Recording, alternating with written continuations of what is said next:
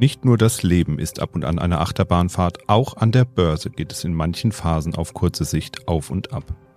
Allem voran wirkt sich der russische Angriffskrieg in der Ukraine weiterhin destabilisierend auf die Märkte aus. Allerdings gibt es auch von anderer Seite störende Einflüsse. Die weiterhin hohe Inflation belastet beispielsweise die Konsumfreude vieler Bürgerinnen und Bürger und droht somit Gewinne der Unternehmen zu reduzieren. Eine Aussicht, die Börsianerinnen und Börsianer so gar nicht mögen. Und auch die in den USA begonnene und sich nun sogar verschärfende Zinswende feiert man an der Börse nicht. Die EZB um Chefin Christine Lagarde hält sich bedeckt und gibt sich weiter abwartend. Abwarten müssen auch viele Einwohnerinnen und Einwohner in Shanghai. Die Stadt befindet sich weiterhin im Lockdown, mit massiven Auswirkungen auf den größten Seehafen der Welt. Wann kommt die Zinswende in Euroland? Wie sehr bedroht die Inflation die weltweite Konjunktur? Und wann kehrt endlich Normalität bei den Lieferketten ein? Wir sprechen drüber in dieser Folge. Mikro trifft Makro. Mikro trifft Makro. Das Finanzmarktgespräch der DK Bank. Herzlich willkommen zur 42. Folge von Mikro trifft Makro. Heute ist Donnerstag, der 28. Mai 2022 und an meiner Seite nach langer Trennung endlich mal wieder unser Chefvolkswirt Dr. Ulrich Kater. Hallo und guten Morgen, Herr Kater. Ja, Sie haben mir gefehlt, Herr Husmann. Ja, das glaube ich, denn äh, wir haben uns wirklich lange nicht gesehen, überraschenderweise. Wir gehen jetzt auch schwer auf die 50 zu, äh, zumindest was die Podcast-Folgen angeht. Das ist richtig, ähm, aber äh, leider bleibt der Sektkorken in der Flasche, denn die Themen sind ja nicht so zum Feiern. Genau. Vielleicht schaffen wir es ja in der 50. Folge mal, dass wir, dass wir nur über gute Nachrichten sprechen zum Beispiel. Ja, ich, ich hoffe es schwer. Äh, noch beschäftigt uns ja vor allem auch der Krieg in der Ukraine sehr stark. Ähm, und vielleicht fangen wir damit auch gleich mal an mit dem Blick in die Ukraine. Der Krieg hält da nach wie vor an. Es gibt kein Nachlassen des Krieges. Die Sanktionen sind ja teilweise auch noch mal ein bisschen angezogen worden in der Zwischenzeit. Mittlerweile hat Russland den beiden Ländern Polen und Bulgarien ja auch sogar das Gas abgedreht und viele Länder arbeiten ja schon darauf hin, auch auf russisches Öl, Kohle, Holz, Gas äh, zu verzichten. Vielleicht geben Sie uns da ganz kurz mal ein Update. Erstmal, wo stehen wir denn da aktuell? Also auf was werden wir denn verzichten und welche Länder werden auf was verzichten? Und wie steht es überhaupt mit der Gaslieferung aus Russland? Ja, die Lage ist natürlich nach wie vor immer noch dramatisch, was, was den Kriegsverlauf angeht. Aber Wirtschaft und Politik, ähm, ich glaube, das gilt, gilt weltweit und für Europa natürlich am stärksten, äh, tun alles dafür, was sie können, um mit den neuen Bedingungen Bedingungen eben jetzt klarzukommen. Alle Firmen machen zurzeit Notfallpläne, weil es ja wirklich auch auf eine Situation von äh, Rationierungen äh, hinlaufen könnte wie also so mögliche Knappheiten überstehen werden können. Was passieren kann, haben wir, Sie haben es gesagt, in Polen und Bulgarien gesehen, wo Russland die Gasversorgung jetzt eingestellt hat. Polen, muss man sagen, hat sich allerdings schon seit Jahren unabhängig ja gemacht von Russland, von russischer Energie. Äh, der der Ölliefertrag, äh, äh Ölliefervertrag mit, mit Russland läuft sowieso Ende dieses Jahres aus. Das heißt also, hier sind die Auswirkungen verkraftbar.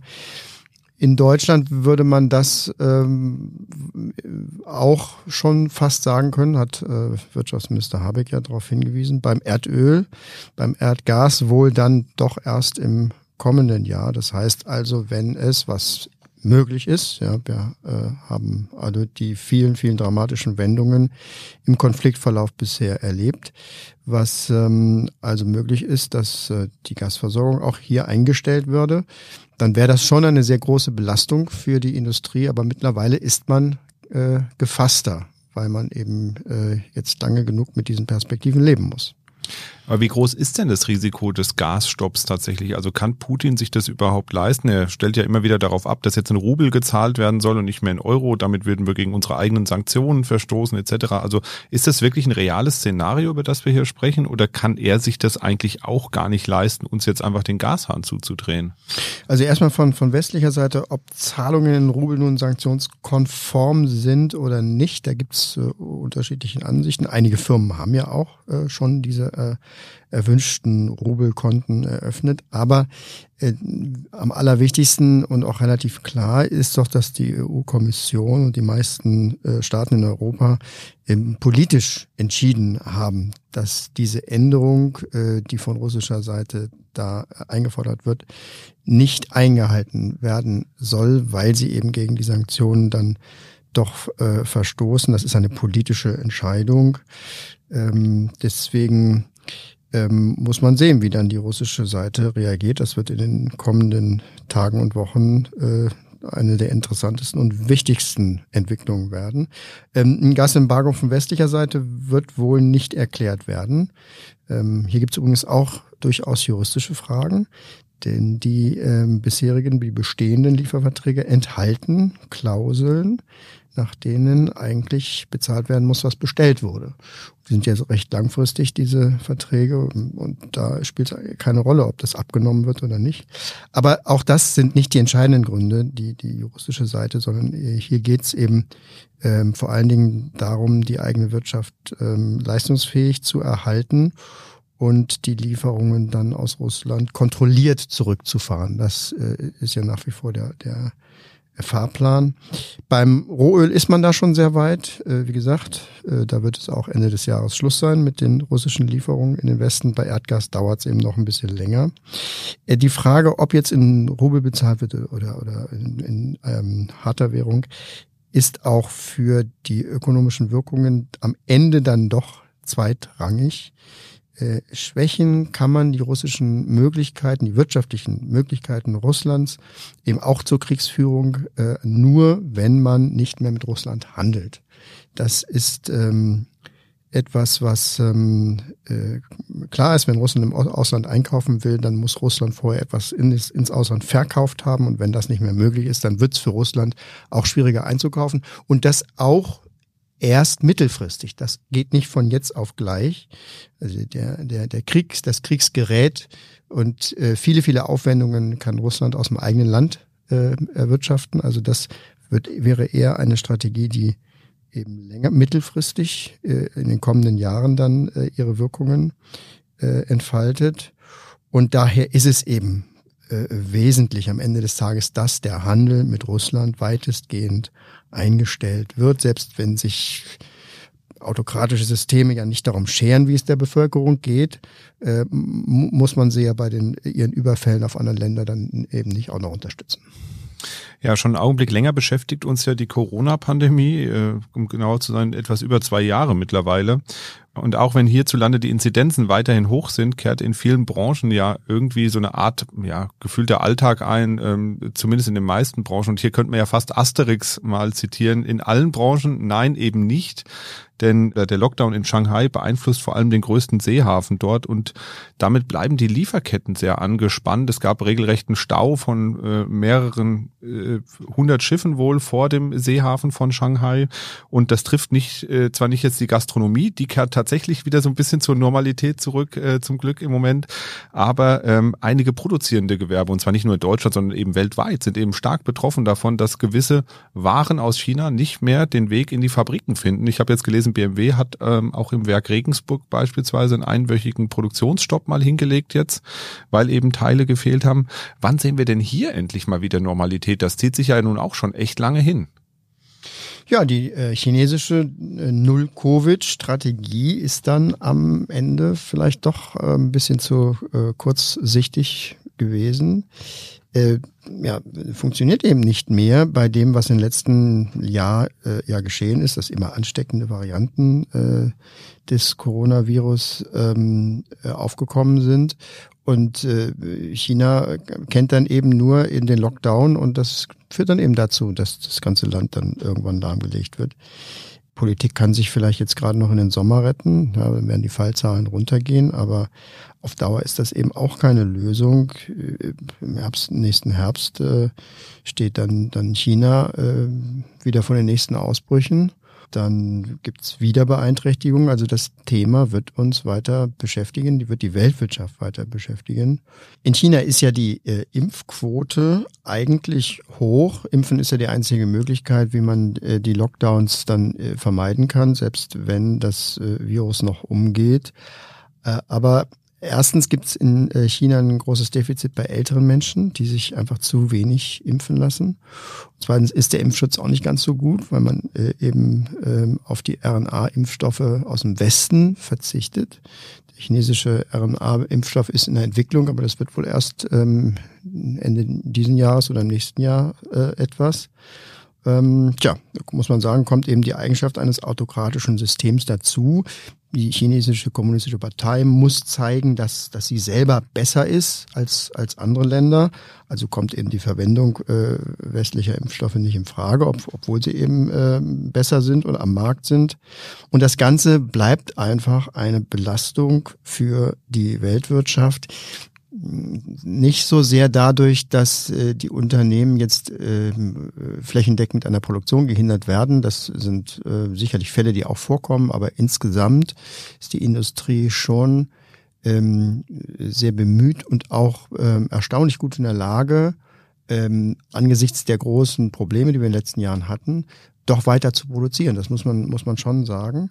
Aber eine Belastung für die Weltwirtschaft ist es einfach, wenn China nicht mehr wächst und eigene Probleme hat. Die, das 5% Wachstumsziel ist äh, sowieso nicht mehr erreichbar. Das ist auch der Grund, warum China jetzt wieder anfängt mit alten äh, Instrumenten das Wachstum wieder nach oben zu bringen. Das heißt also jetzt äh, Konjunkturstützung durch Infrastrukturprogramme aufzulegen. Das kann aber auch nicht die Lösung sein, mal ganz ab äh, von, von den, von den Covid-Problemen. Ähm, man kann nicht immer bei ökonomischen Problemen äh, anfangen, Straßen und Häuser zu bauen äh, und das auch noch auf, auf Pump, also mit Verschuldung. Das deutet darauf hin, dass China auch außerhalb der äh, Corona-Thematik eben an vielen Ecken und Enden auf, auf ökonomische Probleme zuläuft. Ja, die Kapitalmärkte und vor allem die Aktienmärkte werden ja von ganz vielen Dingen beeinflusst. Ähm, natürlich sind die Erwartungen der Unternehmen da auch ganz wichtig und ähm, da spielen natürlich auch diese ganzen Rahmenbedingungen, die wir derzeit haben. Also einmal der Krieg in der Ukraine, die Probleme bei den Lieferketten hier, weiterhin hohe Inzidenzen und Krankheitsausfälle bei Corona etc. Das spielt ja alles damit rein. Dazu kommt die hohe Inflation, gesunkene Konsumfreude etc. Da würde man ja eigentlich erwarten, wenn die Unternehmer und Unternehmen befragt werden, naja, die werden sich wahrscheinlich jetzt eher kritisch äußern, aber der sogenannte IFO-Geschäftsklimaindex, das ist ja eine Umfrage unter ja, Unternehmensvertretern und Vertreterinnen, der ist jetzt im April aber gestiegen. Das klingt eigentlich für den Außenstehenden erstmal total widersinnig. Wie kommt es denn dazu? Das sind Gewöhnungseffekte. Ähm, der Krieg ist Tatsache geworden äh, und der Einbruch äh, von der vorherigen IFO-Umfrage, der war ja heftig. Jetzt müssen die Unternehmen sich fassen und eben äh, damit leben. Und die Absicht und Bereitschaft dazu drückt eben diese Umfrage aus. Und dazu kommt natürlich ähm, noch ein anderer Punkt. Es ist ja schon so, dass im Dienstleistungsbereich, also bei den Hotels, bei den Restaurants, auch am Ende bei den Reisen, ähm, dass ähm, ähm, der Schluss bei den Lockdowns ja wirklich zu einer Erholung führt. Und das zeigt sich natürlich als Gegengewicht auf die Dienstleistungswirtschaft, die jetzt nicht so sehr auf den Export und internationale Lieferketten angewiesen ist, ist schon im Aufwind. Das war auch eine erwartete Erholung und die spielt auch mit in diese ähm, IFO-Ergebnisse rein. Aber äh, ganz klar, man muss sagen, dieser letzte IFO-Geschäftsklimaindex äh, ist keine Entwarnung der Wirtschaft in Deutschland und in vielen anderen Ländern äh, bläst der Gegenwind heftig und aus allen Richtungen ins Gesicht. Und äh, das ist eben der Unterschied zu den letzten zehn Jahren vor der Corona-Krise, äh, wo wir ja noch den nächsten, längsten äh, Aufschwung aller Zeiten hatten. Also da hat sich etwas geändert. Viele reden von Zeitenwenden. Das bezieht sich auf die Veränderung der Rahmenbedingungen. Das ist so. Die Herausforderungen sind äh, riesig und das gesamte Klima und damit auch die Wirtschaftsergebnisse haben sich äh, seit Corona und eben jetzt, wie sich herausstellt, auch nach Corona deutlich geändert zu der Zeit davor. Und das wird uns noch sehr lange beschäftigen. Nicht, dass es uns in die Steinzeit zurückführt, aber hier sind doch sehr, sehr viele neue Wege zu finden. Und das braucht Zeit. Ja, schauen wir nochmal so ein bisschen auf etwas, was uns auch schon lange beschäftigt, nämlich niedrige Zinsen. In den USA freuen sich Sparerinnen und Sparer ja schon so ein bisschen über die steigenden Zinsen. Da haben wir immerhin die ersten Zinsschritte gesehen. Es stehen weitere Zinsschritte an. Die haben am Freitag letzter Woche die Aktienmärkte erstmal kräftig auf Talfahrt geschickt, denn die Fed, die amerikanische Notenbank, hat quasi durchblicken lassen, dass es demnächst auch mal durchaus größere Zinsschritte geben kann. Ich glaube, da war von bis zu 0,75 Prozent Schritten die Rede. Die EZB aber bleibt da so ein bisschen blass an der Seitenlinie stehen. Ist es eigentlich normal, dass das so auseinanderläuft und wann wird die EZB denn danach ziehen? Ja, äh, die EZB wacht langsam auf, würde ich sagen, äh, nachdem sie vorher noch ein paar Mal auf die Schlummertaste gedrückt hatte. Ähm, denn ja, der Wecker hat ja eigentlich viel früher geklingelt. Die Zinsen werden jetzt auch hier steigen. Ankündigungen aus dem Zentralbankrat äh, sind auch immer klarer geworden, dass es in diesem Jahr noch Zinssteigerungen gibt, dass das Anleiheprogramm vorher beendet wird, aber auch schneller als erwartet. Wir denken jetzt, dass es zwei Zinsanhebungen geben wird und dann wird der Einlagensatz, das ist der Zinssatz, den die Kreditinstitute für ihre eigenen Einlagen bei der EZB bezahlen muss. Die Kreditinstitute haben ein Konto bei der äh, Europäischen Zentralbank, so wie wir unser Konto bei den äh, Banken und Sparkassen haben. Und die Tatsache, dass es Verwahrentgelte gibt, ist eben ein Abbild dessen, dass die Europäische Zentralbank ja auch Verwahrentgelte für die Banken erhebt. Verwahrentgelte ist ähm, das, was man gemeinhin auch so ein bisschen volksläufig als Strafzinsen bezeichnet. Strafzins ne? als negativen Zins, als Gebühr, die man mittlerweile ja ähm, für Teile der Guthaben ähm, halten muss, was eben ein Abbild dessen ist, dass die EZB das für die Banken eingeführt hat. Und das ist dann am Ende des Jahres vorbei. Das heißt also auch dieses ähm, Verwahrentgelt wird sich dann im nächsten Jahr ähm, erledigt haben. Ist für den Sparer natürlich erstmal schön, aber angesichts von Inflationsraten, die auch im nächsten Jahr noch deutlich über zwei Prozent sind, sie werden nicht bei sieben Prozent bleiben, aber es äh, wird eben deutlich mehr sein als in der Vergangenheit, ist eben selbst ein Nullzins ohne Verwahrentgelt auf dem auf dem Girokonto, auf dem Sparkonto, äh, nicht der richtige Weg, um die Kaufkraft zu erhalten. Das, ähm, dieses Durchatmen ähm, ist, ähm, wäre dann verfrüht. Ist allerdings ein Unterschied in der Tat. Äh, Sie haben es ja angesprochen für, äh, zu den USA. Die FED in den USA steigert die Zinsen sehr, sehr viel stärker. Das ist schon fast eine Vollbremsung, die die da äh, hinlegen. Und dort könnte es sein, dass im nächsten Jahr wirklich die Zinsen auch so hoch sind wie die Inflationsrate. Auch da muss die Inflationsrate deutlich herunterkommen, was, was sie auch tun wird. Aber die Zinsen steigen eben da in Richtung zwei, zweieinhalb, äh, vielleicht sogar drei Prozent. Und das könnte dann schon irgendwann in der Tat im nächsten Jahr über der Inflationsrate liegen für den amerikanischen Sparer.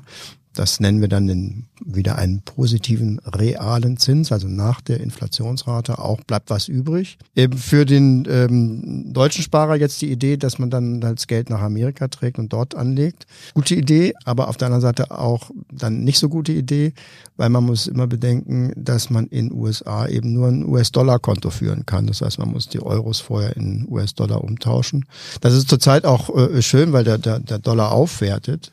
Das kann auch noch eine Weile weiter weitergehen. Also wenn wir jetzt in Dollar umtauschen, dann wertet der Dollar auf und wir tauschen wieder zurück, dann haben wir sogar da noch auch einen zusätzlichen positiven Effekt für die Ersparnisse.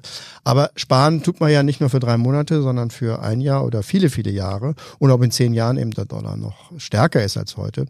Das ist dann eher, ähm, also zumindest ungewiss und auch gar nicht so wahrscheinlich. Insofern ist es eben leider nicht so einfach möglich, die höheren Zinsen in anderen Ländern ähm, mitzunehmen, weil eben dieser Wechselkurs da immer noch dazwischen ist. Nein, wir müssen schon warten, bis, ähm, bis ja auch hier die, die EZB die Zinsen anhebt. Ein gewisser Unterschied ist auch gerechtfertigt. In Amerika ist die Inflation schon sehr viel fester geworden, weil die Löhne auch stärker steigen. Aber die EZB hat hier lange so getan, als wäre das überhaupt kein Problem. Und deswegen ist es gut, dass sie jetzt aufgewacht sind. Hoffentlich bleibt sie auch dabei ähm, und ähm, ähm, ja, nimmt nicht das erste Zeichen, dass die Inflation vielleicht mal wieder ein bisschen zurückgeht, dann schon wieder zum Anlass, äh, den Kurs äh, dann wieder abzubremsen. Denn es ist jetzt wichtig, dass nicht die laufenden Inflationsraten bekämpft werden. Das geht gar nicht, weil die ähm, Instrumente der EZB nur in die Zukunft reinwirken. Aber die Verfestigung der Inflation, das ist jetzt das große Thema, die große Gefahr. Und da muss die EZB Flagge zeigen. Ja, es wird uns sicherlich noch einen Augenblick beschäftigen. Schauen wir nochmal auf Europa, auf unseren Nachbarn Frankreich. Da gab es ja Präsidentschaftswahlen. Äh, Emmanuel Macron äh, ist es wieder geworden. Er ist ja als Europafreund bekannt, Verfechter der europäischen Idee. Ähm, hat das irgendwelche Auswirkungen auf die Börsen, die ja politisch gesehen dann immer kurze Beine haben. Da hat man auch eigentlich gar nichts gemerkt, weil es äh, auch zusammenfiel im Endeffekt mit dem Crash rund um die Fettanhebung der Zinsen. Naja, die Programme von Macron und äh, Frau Le Pen sind ja schon gerade, was Europapolitik ähm, angeht, äh, so unterschiedlich, dass sie schon Potenzial haben, an den Finanzmärkten das, das äh, Unterste zu Oberst zu kehren. Denn wer nicht daran interessiert ist, wirtschaftlich mit den anderen Ländern enger zusammenzuarbeiten, und zwar noch enger, als das gegenwärtig ja schon der Fall ist, sondern wer eher einen nationalistischen äh, Kurs äh, steuert, äh, erstmal in politischen Themen, aber dann eben auch in Wirtschaftsthemen, der stellt sich gegen die äh, das, das, was bisher im Finanzmarktbereich aufgebaute Infrastruktur eines gemeinsamen Finanzmarktes. Und wenn in irgendeiner Weise die Vermutung aufkommt, dass Frankreich als eine der Säulen der Europäischen Union eben nicht mehr hinter diesem Finanzmarkt steht, dann werden viele Investoren die Möglichkeit, dass der Finanzmarkt auseinanderbricht, eben höher gewichten. Und das bedeutet schon Abflüsse, das bedeutet schon das Einpreisen einer solchen Möglichkeit und sei sie auch noch so klein, selbst mit Frau Le Pen, die ja dann am Ende auch zumindest im Wahlkampf gesagt hat, dass die Austrittsthemen aus dem Euro nicht mehr äh, im Programm stehen. Und sicherlich würde man auch mit einer Präsidentin Le Pen dann erst die Erfahrungen machen. Sie würde auch die Erfahrung der Realpolitik machen, wie das ja für jeden Kandidaten dann so ist, äh, der ins Amt kommt. In Italien hatten wir das ja auch, die sehr, sehr kritischen Fünf-Sterne-Bewegung in der Regierung, die dann allerdings auch nicht zum Austritt geführt haben. Aber die Unsicherheit, wie es dann weitergeht, wäre hoch und deswegen war diese Wahl aus Finanzmarktsicht ganz direkt, sehr entscheidend. Ich glaube aber viel entscheidender ist es eben zu registrieren und zwar über Frankreich hinaus, dass Gesellschaften in äh, Europa und wenn wir nach Amerika gucken, ist es ja noch eklatanter, äh, gespalten sind in ihren Einstellungen zu der nationalen Politik, zu internationalen Themen und sich viele Leute eben nicht ausreichend äh, wiedergespiegelt sehen im Handeln der Regierung. Und Macron hat ja deutlich gemacht, dass er das Thema angehen will, dass er auf jeden zugehen will, Präsident aller Franzosen sein will. Aber die rechten Konzepte, also die richtigen Konzepte dazu, dazu vermag ich jetzt noch nicht so, so, so recht zu erkennen. Ja, dann warten wir mal ab, was Herr Macron so vorzuweisen hat in den nächsten Monaten und was da so passiert in Frankreich. Was ist denn sonst so los bei Ihnen auf dem Schreibtisch? Gibt es noch irgendwas Interessantes, wo Sie sagen, da haben wir jetzt noch gar nicht drüber gesprochen, aber das wird uns in den nächsten Wochen, vielleicht sogar Monaten irgendwie treffen? Ja, es gibt immer die Gefahr, dass äh, unter diesen äh, dramatischen äh, Megathemen äh, alles andere dann verschwindet. Natürlich müssen wir das Radar kreisen lassen. Interessant ist zurzeit, was, was in, in Japan passiert. Also wir haben jetzt äh, äh, in Japan auch vor dem Hintergrund äh, der Themen, die uns auch hier beschäftigen, mittlerweile eine Inflationsrate von einem 1,2 Prozent. Also nach diesen Deflationsphasen, nach der Deflationsphase aus den letzten 30 Jahren ist das so ein bisschen so wie Dauerregen in der Wüste. Das heißt also, hier könnte sich was ändern. Ähm, wir sehen es auch schon im, im Außenwert, im des Yen. Wir haben eine große Abwertung des Yens. Äh, und man muss beobachten, was das, was das bedeutet. Es ist einerseits durchaus ein Konjunkturprogramm für, für Japan, weil dadurch auch dort die Realzinsen sinken und jetzt auch sogar negativ sind. Das ist für Investitionen ja durchaus eine positive monetäre Umgebung. Aber auf der anderen Seite ist Japan extrem verschuldet. Die Notenbank hat jetzt schon gesagt, dass sie äh, die langfristigen Zinsen in jedem Fall niedrig halten wird. Das bedeutet aber, dass sie weiter Geld produziert und man muss sehen, dass sie hier keine äh, Inflationsspirale aufbaut.